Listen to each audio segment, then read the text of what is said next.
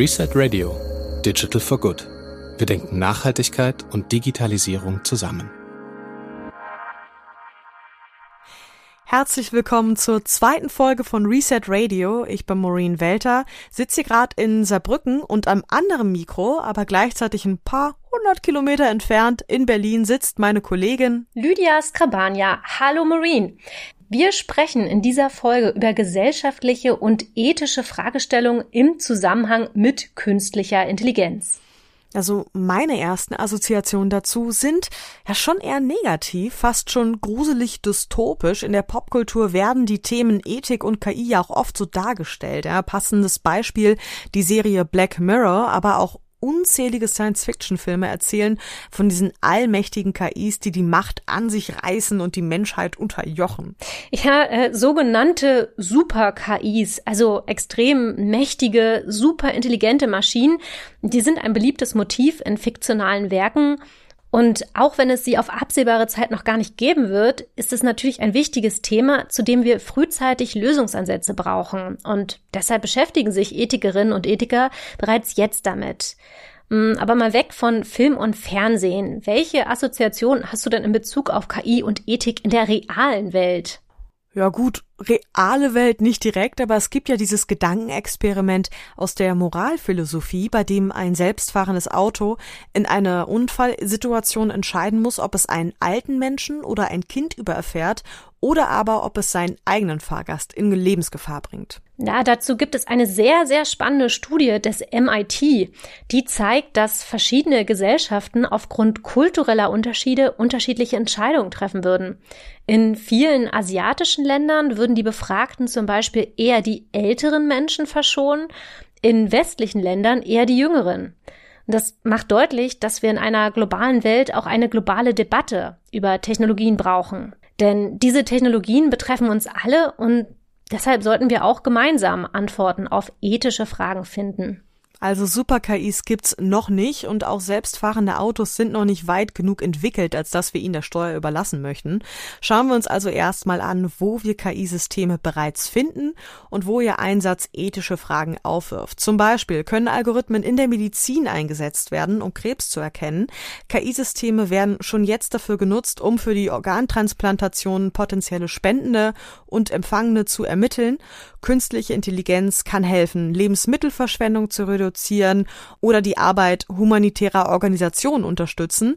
Der Einsatz von KI-Systemen hat auf jeden Fall in vielen Bereichen großes Potenzial. Apropos großes Potenzial. Ähm, ganz viele Beispiele dafür, wie KI-basierte Systeme für den Umwelt- und Klimaschutz eingesetzt werden können, haben wir auch in einer umfangreichen Publikation zum Thema künstliche Intelligenz und Nachhaltigkeit vorgestellt. Da gibt es natürlich auch ein Kapitel zum Thema Ethik.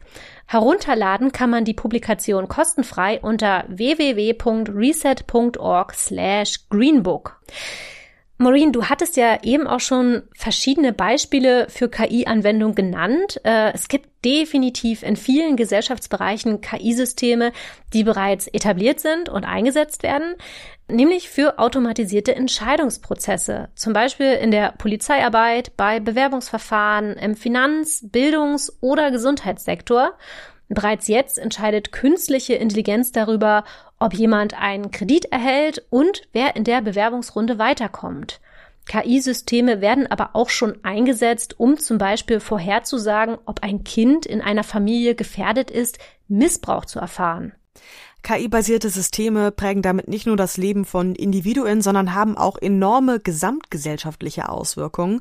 Wir schauen uns deshalb in dieser Folge an, wo und wie solche Systeme eingesetzt werden, welchen Zweck sie erfüllen und welche Daten eigentlich dahinter stecken. Denn wenn solche KI-basierten Systeme nicht richtig funktionieren oder falsche Entscheidungen treffen, dann kann das auch daran liegen, weil falsche Daten zugrunde liegen und das kann verheerende Auswirkungen haben. Wir beschäftigen uns außerdem damit, wie wir mit dem sogenannten Bias umgehen können, den algorithmischen Verzerrungen, die dazu führen können, dass Menschen von KI-Systemen diskriminiert werden. Wie lässt sich das aufdecken und was kann man dem entgegensetzen? Um uns diesen wichtigen Themen anzunähern, haben wir eine Expertin gesucht, die genau dazu bereits intensiv geforscht hat. Lydia, Du hast sie gefunden. Ja, Christina Penner ist Referentin bei der gemeinnützigen Organisation Algorithm Watch Und Algorithm Watch hat sich das Ziel gesetzt, Systeme automatisierter Entscheidungsfindung und deren Auswirkungen auf die Gesellschaft zu beobachten und zu analysieren, ethische Konflikte aufzuzeigen und sich dafür einzusetzen, dass solche Systeme nachvollziehbarer und gemeinwohlorientierter gestaltet werden. Christina Penner forscht in diesem Rahmen auch zu Social Scoring. Nochmal ganz kurz, was genau bedeutet Social Scoring? Also dazu könnte man nochmal eine komplett eigene Podcast-Folge machen. Aber kurz zusammengefasst wird bei Social Scoring Systemen das Verhalten von Individuen mit Punkten bewertet. Also gesellschaftlich wünschenswertes Verhalten wird mit Punkten belohnt nicht wünschenswertes Verhalten mit Abzügen bestraft. Und das Punktekonto entscheidet letztlich darüber, ob man zum Beispiel einen Kredit, einen Studienplatz oder eine Beförderung bekommt. Den Begriff kennt man wahrscheinlich am ehesten aus China, aber auch wir in Europa haben vergleichbar funktionierende Systeme und das Thema schaut sich Christina Penner an. Zu ihren Forschungsinteressen gehört außerdem die Nachhaltigkeit neuer Technologien aus einer ganzheitlichen Perspektive. Also die perfekte Gesprächspartnerin für unser Thema. Genau. Und Christina ist außerdem auch noch Co-Autorin des kollaborativen Reports Automating Society von 2019, der in zwölf EU-Ländern und auf EU-Ebene Systeme automatisierter Entscheidungsfindung untersucht hat, darunter auch viele KI-basierte Systeme. Und für den zweiten Automating Society Report von 2020 wurde die Recherche dann noch um vier weitere EU-Mitgliedstaaten erweitert und es gibt auch eine deutschsprachige Ausgabe. Also wer Lust hat, mal Primärquellen auszuchecken, wir verlinken natürlich beide Reports in den Show Notes, also im beschreibenden Text zu dieser Folge. In den Reports haben sich Christina und ihre Mitautorinnen und Autoren Systeme der automatisierten Entscheidungsfindung in der EU angesehen und dabei untersucht, wie diese Systeme zum Guten eingesetzt werden können, aber auch welche Probleme deren Einsatz mit sich bringt. Also Systeme, die eben auf Technologien der sogenannten künstlichen Intelligenz basieren, zum Beispiel maschinelles Lernen oder Deep Learning, ähm, werden halt vielerorts bereits eingesetzt, um wirklich lebensverändernde Entscheidungen zu treffen oder vorzubereiten über Menschen, ohne dass wir uns dessen bewusst sind, meistens oder oft noch. Das ist quasi auch das Transparenzdefizit, was oft ähm, angegangen und angeprangert wird. Oder eben auch, ohne dass die Einsetzenden ob jetzt eine staatliche Verwaltung oder ein privates Unternehmen oder ähm, Ministerium oder andere Institutionen, die solche Systeme nutzen, die sich wirklich bewusst darüber sind, wie diese Systeme funktionieren. Das wäre zum Beispiel eine ja nicht so gute Voraussetzung allein, um die Be zu, Systeme zu bewerten oder zu entscheiden, ob man sie für das Gute einsetzen kann oder nicht. Da muss man einfach einen sehr wachen Blick haben und den Gestaltungsspielraum, den es eigentlich gibt, den Beteiligten bewusst machen. Also sowohl von der Entwicklerseite als auch von der einsetzenden Seite als auch von der betroffenen Seite gibt es Gestaltungsspielraum, dass diese Systeme zum Guten eingesetzt werden. Und da muss man einfach rechtzeitig die Methoden und die Instrumente entwickeln. Okay, es ist also wichtig, dass hier genau hingeschaut wird. Immerhin geht es hier ja, wie Christina Penner sagt, um lebensverändernde Entscheidungen und solche Systeme können eben auch negative Auswirkungen auf uns und unser Leben haben. Ja, und was das für negative äh, Auswirkungen sein könnten, ähm, das habe ich Christina dann auch gefragt.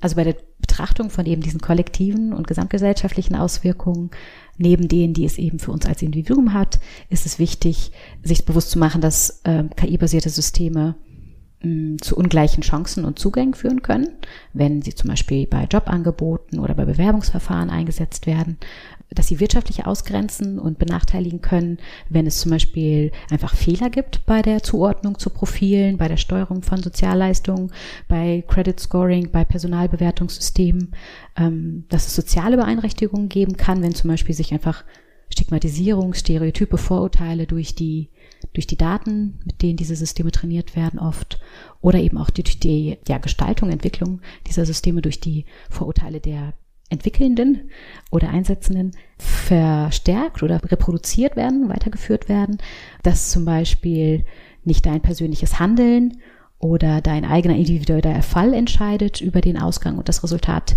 die Entscheidung, die aus diesem System entsteht, sondern dass die Zugehörigkeit zu einer Gruppe über das Ergebnis entscheidet. Das wäre zum Beispiel eine Auswirkung, die man im Blick haben muss und die man testen muss und die sich oft erst zeigt, wenn man das in der Realität einsetzt, das System. Es kann eben aber auch sogar bis zur Einschränkung bürgerlicher Freiheiten und Freiheitsverlust kommen, wenn wir da an Systeme denken, ähm, die im Justizsystem oder in der Polizeiarbeit eingesetzt werden.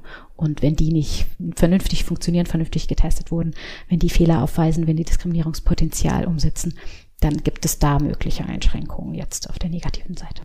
In dem Report haben Christina Penner und ihre Mitautorinnen und Autoren auch herausgefunden, dass in der EU der Einsatz von Scoring und Risikobewertungssystemen vor allem in der öffentlichen Verwaltung und in der Regierungspraxis zunimmt, zum Beispiel in den Bereichen Sozialleistung und Wohlfahrt.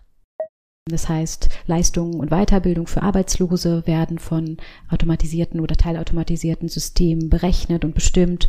Leistungsempfänger werden kategorisiert und in Profile eingeteilt, um eben zu bestimmen, ähm, ob sie potenziell Sozialbetrug ähm, begehen könnten oder schon äh, begehen. Es werden personalisierte Budgets für Sozialfürsorge oder Pflege berechnet. Das heißt, im gesundheitlichen Bereich gibt es da einige ähm, die sehr vielversprechend sein können, aber eben auch falsch eingesetzt zu Benachteiligung von Gruppen oder zu Einschränkung von Möglichkeiten und von Fürsorge einfach führen können. Ähm, es gibt auch im Bereich Polizeiarbeit eben äh, in allen Ländern, die wir untersucht haben, ähm, Systeme, die entweder ausprobiert oder bereits eingesetzt werden, ja, die durchaus Social Scoring Charakter haben können. Ähm, aber es gibt auch im Bereich Kinder, Familie und Jugend einige Beispiele, wie zum Beispiel in Slowenien, äh, wo Lernprobleme in Schulen durch solche Systeme identifiziert werden sollen und dort Lehrer so, sogenannte problematische SchülerInnen identifizieren sollen mit Hilfe solcher Systeme, wo potenzielle Vernachlässigung von Kindern ähm, identifiziert werden soll, wie in Dänemark, wo es gerade aber auch auf Eis liegt das System, weil die Gesellschaft sich da einfach äh, gegen gewehrt hat, dass das eingesetzt wird. In den Niederlanden gibt es ein System, das Kindesmissbrauch und oder eben häusliche Gewalt vorhersagen soll. Also auch gerade diese, ähm, diese Funktionsweise der Vorhersage von Verhalten ist problematisch, weil ja eben noch einfach gar kein Anhaltspunkt vorliegt, weil dieses Verhalten noch nicht passiert ist. Und da muss man ganz sensibel sein, welche Daten, welche Kategorien, welche Variablen man wie zusammensetzt und wie gewichtet, damit das eben nicht zu falschen Schlüssen kommt. Oder eben ähm, im Bereich Justiz und Jugend auch, das Beispiel aus Spanien, wo eben das Gewaltrisiko bzw. Rückfallrisiko bei verurteilten bzw. straffälligen Jugendlichen vorhergesagt werden soll. Da würden wir sagen, Systeme, die Menschen bewerten, beurteilen, in Gruppen einordnen, Profilen zuordnen, wo nicht mehr das individuelle Verhalten zählt, sondern eben die Zugehörigkeit zu diesen Gruppen und Profilen und eben keine Grenzfälle mehr möglich sind, keine individuellen Situationen, Komplexitäten in der Familie, bei dir selbst mehr Berücksichtigung finden können in diesem System, dann wird es halt schwierig. Also einige der Beispiele finde ich schon ziemlich krass. Gerade bei solchen sensiblen Themen wie Missbrauch und der Vorhersage von Taten finde ich es moralisch ganz, ganz schwierig, eine Maschine, einen Algorithmus hier eine Einschätzung oder Entscheidung treffen zu lassen. Und was macht bitte ein schwieriges Kind aus? Ja, mir geht's da ganz genauso wie dir. Und ja, wie Christina sagt, gibt es eben auch die Gefahr, dass von solchen Systemen diskriminierende Entscheidungen getroffen werden. Das Stichwort hier ist Bias. Wir hatten das ja schon angesprochen. Der Begriff Bias bedeutet ja so viel wie Verzerrung beziehungsweise im Kontext der künstlichen Intelligenz eine algorithmische Voreingenommenheit. Ein algorithmischer Bias entsteht durch fehlerhafte Daten, eine falsche Datenauswahl oder die falsche Verarbeitung der Daten beim Anlernen der KI. Wenn zum Beispiel ein Algorithmus nur mit den Daten von Menschen mit weißer Hautfarbe angelernt wird oder nur mit männlichen Stimmen oder aber eine KI lernt aus historischen Daten, dass Aufsichtsräte grundsätzlich eher männlich sind bzw. waren und schließt daraus für heute, dass Männer für solche Posten einfach besser geeignet sind. Ich habe Christina nach einem konkreten Beispiel für genau so einen Fall gefragt und sie hat mir von einem Scoring-System berichtet, das in Österreich im Bereich Arbeitsmarkt und Arbeitslosenunterstützung eingesetzt wird. Da geht es darum, die Arbeitsmarktchancen von Jobsuchenden zu bewerten und vorherzusagen. Das Ergebnis dieses, dieses Scoring-Systems ähm, entscheidet dann, ob man zum Beispiel eine Weiterbildung finanziert bekommt oder welche Art von Unterstützung man bekommt. Und Frauen bekommen in diesem System, weil das Modell es eben so vorgibt, allein aufgrund ihres Geschlechts niedrigere Chancen. Prognostiziert, wieder Arbeit zu finden. Das heißt, nur weil ich eine Frau bin, komme ich wahrscheinlich schlechter in den Arbeitsmarkt zurück. Kommen weitere Faktoren hinzu, also Betreuungspflichten, habe ich Kinder oder Eltern, um die ich mich kümmere, oder habe ich eine Migrationsgeschichte, werde ich ähm, noch weiter diskriminiert. Das heißt, wenn ich Frau bin und Migrationsgeschichte habe und mich und Mutter bin, ähm, bekomme ich ähm, einen schlechteren Score und somit weniger Unterstützung, obwohl ich bereits wahrscheinlich und wie wir wissen, allein durch diese Tatsachen in der Gesellschaft benachteiligt bin. Und äh, bei Männern und das ist das äh, Diskriminierende und Schwierige dabei. Ähm, bei Männern mit Betreuungspflichten wird diese Variable nicht negativ gewertet weil sie eben, wenn sie diese Pflichten übernehmen, keine Auswirkungen auf ihre Karriere, auf ihre Arbeitssituation befürchten müssen, so wie Frauen es müssen.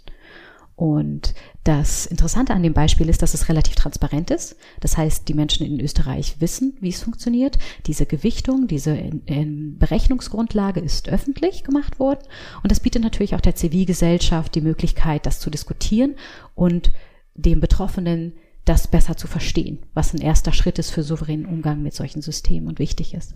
Das politisch Brisante ist daran, dass eben ähm, immer noch argumentiert wird, naja, der Jobmarkt ist so, die Realität ist so und deswegen können wir da nicht korrektiv eingreifen. Und das würden wir eben hinterfragen. Also quasi dieses System per se ist vielleicht keine schlechte Idee, wenn man es denn dazu nutzen würde, Ungerechtigkeiten oder besonders unterstützungsbedürftige Gruppen in der Gesellschaft vielleicht besser zu unterstützen oder diese Ungleichheiten, Ungerechtigkeiten auszugleichen auf einem sensitiven Weg. Ja, und das Beispiel zeigt gut, dass so ein System eben auch dazu eingesetzt werden könnte, um Ungerechtigkeit zu beseitigen bzw. um Chancengleichheit zu schaffen.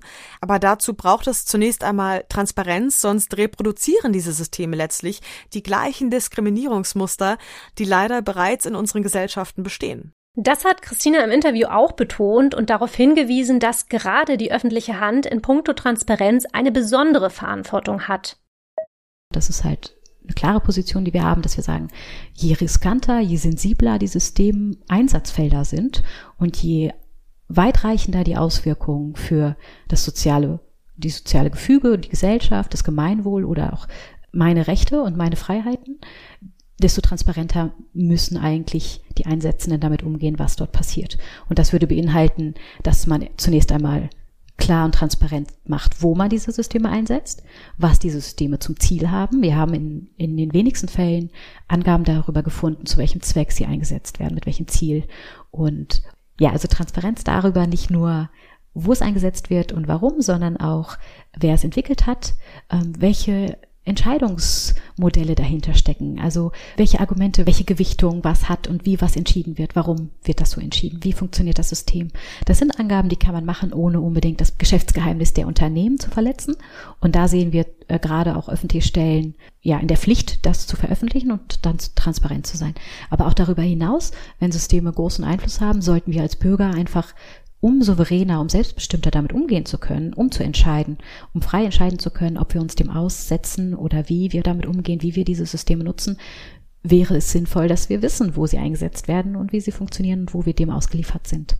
Ja, das klingt für mich eigentlich sehr nachvollziehbar. Es muss für alle Betroffene, Einsetzende und Entwickelnde Klarheit über die Funktionsweise dieser KI-Systeme geben. Es muss transparent sein, vor allem bei selbstlernenden Systemen, mit welchen Daten überhaupt gearbeitet wird, zu welchem Zweck diese Daten erhoben wurden und wie sie gewichtet werden. Und es braucht diese Transparenz auf allen Stufen von der Entwicklung bis zum Einsatz. Auf der Ebene der Entwicklung ist es außerdem wichtig, Diskriminierungspotenzialen entgegenzuwirken. Ähm, dafür muss man ein grundsätzliches Bewusstsein für die sogenannte Diversity Crisis schaffen, also diese Diversitätsherausforderung. Um algorithmische Verzerrungen zu minimieren, sollten Entwicklerteams also möglichst divers aufgestellt sein. Es sollten Menschen mit unterschiedlichen Erfahrungen und Gruppenzugehörigkeiten sein. Christina Penner sagt, dass es diese Diversität in sämtlichen Arbeitsbereichen geben sollte. Bei der Modellierung, Entwicklung und Programmierung, aber auch schon bei der Auswahl der Daten und dann später beim Testen. Wichtig sei dabei aber, sich bewusst zu machen, dass ein komplexer Datensatz nie ganz ohne Bias sein wird, selbst wenn er sehr sensitiv erstellt wurde. Und ein algorithmenbasiertes System kann entsprechend auch nie ganz ohne Bias funktionieren. Man muss sich bewusst sein, dass KI-Systeme eben nicht neutral sind. Wenn sie nicht hundertprozentig neutral sind, wie kann ich als Betroffene solchen KI-basierten Systemen denn überhaupt vertrauen? Da gibt es einige Instrumente, die dazu beitragen können, Vertrauen auf der Seite der Nutzenden zu schaffen. Also wir können natürlich aus der Bildung, aus der zivilgesellschaftlichen Engagement dafür sorgen, dass wir Bürger ein besseres Verständnis davon haben, durch Instrumente wie Datenspende, Simulation, Diskussionen, ähm, herausfinden, wie wirkt das für mich, damit ich das besser einschätzen kann und besser selbstbestimmter reagieren kann. Auf einer höheren Ebene muss es natürlich Aufsichtsgremien geben und auch unser Justizsystem, unsere ähm, Gesetzgebung, unsere verschiedenen Ebenen, die uns unsere Rechte bewahren, die müssen eben eben befähigt werden, nicht nur vom Wissen her, sondern auch von den Ressourcen, Kapazitäten und Kompetenzen, dass sie diese Aufsichtsfunktion besser leisten können in Zukunft auch mit den neuen Herausforderungen. Und eine Idee wäre zum Beispiel, ähm, es könnte Plattformen geben, die mir hm, simulieren und Szenarien vorstellen, wie das System funktioniert. Und damit kann ich üben und lernen, selbst damit umzugehen. Ich kann mich vielleicht dem nicht ganz entziehen in manchen Fällen, aber ich kann mir zumindest bewusst werden, was spielt da eine Rolle? Und wenn ich merke, da ist irgendein Fehler, da ist zum Beispiel beim Credit Scoring irgendwie die falsche Adresse, die falsche Kredithistorie, die Einfluss nimmt, und ich weiß aber, dass das eine Rolle spielt, kann ich eben Korrekturen abverlangen oder kann ich, kann ich versuchen zu schauen, welche Fehler sind es denn, die da passieren? Kann ich das beeinflussen? Kann ich das korrigieren? Kann ich sagen, hey, das stimmt so nicht? Ohne das System zu hinterfragen, ohne den Einsatz vom System zu hinterfragen. Vertrauen entsteht ja auch dadurch, dass ich weiß, wie ich reagiere, wenn ich in meinen Rechten verletzt werde oder in meiner Nutzung nicht die gleichen Chancen habe wie zum Beispiel mein Nachbar. Und wenn ich das weiß und wenn ich da eingreifen kann, souverän damit umgehen kann, dann glaube ich, kann Vertrauen entstehen. Und da sind wir wieder beim Thema Transparenz. Und was außerdem wichtig ist, ist, dass ich eingreifen kann, zur Not widersprechen kann, also kurz, dass ich mitgestalten kann. Einerseits will ich als Individuum hier mitgestalten, andererseits brauchen wir auch auf gesellschaftlicher Ebene Debatten und eine Mitgestaltung, damit diese Systeme gut funktionieren und ihr Einsatz gemeinwohlorientiert sein kann. Und was das betrifft, ist Christina Penner optimistisch. Wir brauchen einfach mehr Raum, um diese Dinge zu diskutieren, mehr Informationen, über die wir diskutieren wollen und dass wir ernst genommen werden, dass wir als Gesellschaft, als Mitgestalter dieser Systeme ernst genommen werden und diesen gesellschaftlichen Dialog fördern, die Mitgestaltung fördern, Mitbestimmung fördern und dann eben eine Entwicklung nicht als Ende, sondern immer nur als Mittel oder als Prozess, als Mechanismus, als, als Schritt auf dem Weg zu einer hoffentlich doch äh, gemeinwohlorientierten Gemeinschaft äh, sehen und ähm, auch einfordern, dass wir diese Systeme mitgestalten können und dass wir dann Einfluss darauf haben, wie sie auf uns wirken und dass wir souverän damit umgehen. Und ich glaube, da kommt jetzt ganz viel in den nächsten Jahren, was uns das ermöglicht. Christina sagt auch, dass wir auf europäischer Ebene gut voneinander lernen können, weil es in den verschiedenen Ländern auch einen ganz unterschiedlichen Umgang mit den Problemen gibt. Ähm, wie wird also institutionell und auch zivilgesellschaftlich mit KI-Systemen umgegangen? Das können wir uns anschauen. Wo wird gesagt, diese Systeme finden wir gut und wir profitieren von dem technologischen Fortschritt und der digitalen Verwaltung? Und wo werden sie in Frage gestellt? Wo werden Grenzen gezogen, wenn Rechte betroffen sind oder wenn Systeme als übergriffig empfunden werden? Und das greift auch ganz gut das Thema unserer vorherigen Folge auf. Da haben wir darüber gesprochen, wie KI-basierte Systeme so gestaltet und eingesetzt werden können, dass ihr Einsatz positive Auswirkungen auf Umwelt und Klima hat. Wichtig ist eben aber auch, dass wir darauf achten, dass die soziale Dimension mit einbezogen wird, wenn es um die Nachhaltigkeit von KI geht. Wir müssen einen ganzheitlichen Blick auf die Bewertung solcher Systeme haben.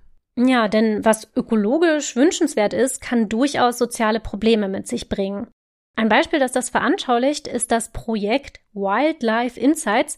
Das haben wir auch in unserem Greenbook vorgestellt. Da geht es um den Schutz von Wildtieren mit Hilfe von Kamerafallen. Die Kamerafallen nehmen zigtausende Fotos auf und eine Google-KI analysiert dann im Anschluss das Bildmaterial und identifiziert die verschiedenen Tierarten. Das hilft der Forschung und dem Artenschutz, Problematisch ist dabei aber, dass es zu, ähm, tja, zu, zu menschlichem Beifang kommen kann. Dass also immer wieder auch Menschen von den Kamerafallen erfasst werden und Die haben eben nicht zugestimmt, aufgenommen zu werden und könnten sich in ihrer Privatsphäre verletzt fühlen. Auf der einen Seite hilft das System also beim Schutz von Ökosystemen, auf der anderen Seite wirft es aber ethische Fragen auf und birgt potenzielle Risiken, eben wenn es um Überwachung oder um das Erfassen riesiger Datenmengen geht. Ein anderes Beispiel, auch aus unserem Greenbook, zeigt, dass die verschiedenen Dimensionen der Nachhaltigkeit durchaus miteinander vereinbar sind. Das finnische Unternehmen Lean Heat setzt maschinelles Lernen ein, um Heizen in Wohnungen effizienter zu machen und Heizkosten und CO2-Emissionen zu verringern. Erstmal gut für Umwelt und Klima. Dabei wird neben dem Strompreis auch das Verhalten der Bewohnerinnen und Bewohner mit einbezogen. Grundsätzlich ist es ja so, dass maschinelles Lernen umso besser funktioniert, desto mehr Informationen vorliegen. Würden hier aber Daten dazu gesammelt, wie lange sich die Bewohnerinnen und Bewohner in welchem Raum aufhalten, wann sie zu Hause sind und welche Temperatur sie bevorzugen, dann wäre das mit dem Datenschutz nur schlecht vereinbar. Nach Angaben von Lean Heat werden dazu aber keinerlei Informationen gespeichert, sondern ein Sensor misst die Durchschnittstemperatur und die Luftfeuchtigkeit, um das Raumklima anzupassen. Das System sei außerdem vollständig DSGVO-konform und die erhobenen Daten würden anonymisiert und Ende zu Ende verschlüsselt, so das Unternehmen. Beide Beispiele machen trotzdem deutlich, wie wichtig es ist, dass es für KI-Anwendungen einen klaren rechtlichen Rahmen gibt, der Datenschutz und Menschenrechte einbezieht und festlegt, wie die erhobenen Daten genutzt, weiterverarbeitet und weitergereicht werden dürfen. Also fassen wir nochmal zusammen. Wir brauchen Transparenz, Aufklärung, wir brauchen ein Bewusstsein für algorithmische Voreingenommenheit, wir brauchen diverse Entwicklerinnen-Teams, wir brauchen die Möglichkeit der gesellschaftlichen Mitgestaltung. Und wir müssen alle Dimensionen von Nachhaltigkeit im Blick behalten, in einigen Bereichen sind wir wahrscheinlich schon ganz gut aufgestellt, in anderen müssen die Weichen dringend gestellt werden, denn die Technologie entwickelt sich rasant schnell und wir müssen aufpassen, dass wir in der gesellschaftlichen Debatte damit Schritt halten können. Das war doch ein schönes Schlusswort. Wenn ihr das ganze Interview mit Christina Penner lesen wollt, in den Show Notes findet ihr den Link zum Artikel. Und wenn ihr mehr zu dem Themenpaar künstliche Intelligenz und Nachhaltigkeit erfahren wollt, dann kann ich euch nochmal unsere umfangreiche Publikation dazu ans Herz legen. Auch hierfür packen wir den Link natürlich in die Show Notes. Und wenn ihr euch für die Themen Technologie und Nachhaltigkeit im Allgemeinen interessiert, dann abonniert doch sehr gerne diesen Podcast. Wir freuen uns natürlich, wenn ihr Feedback habt, Kritik, Anregungen, Themenvorschläge. Da könnt ihr uns sehr gerne eine E-Mail schicken und zwar an hallo at reset.org. So, dann vielen Dank, Maureen. Grüße nach Saarbrücken. Ich würde sagen, das war's für diese Folge und wir hören uns dann hoffentlich in der nächsten wieder. Grüße nach Berlin. Tschüss.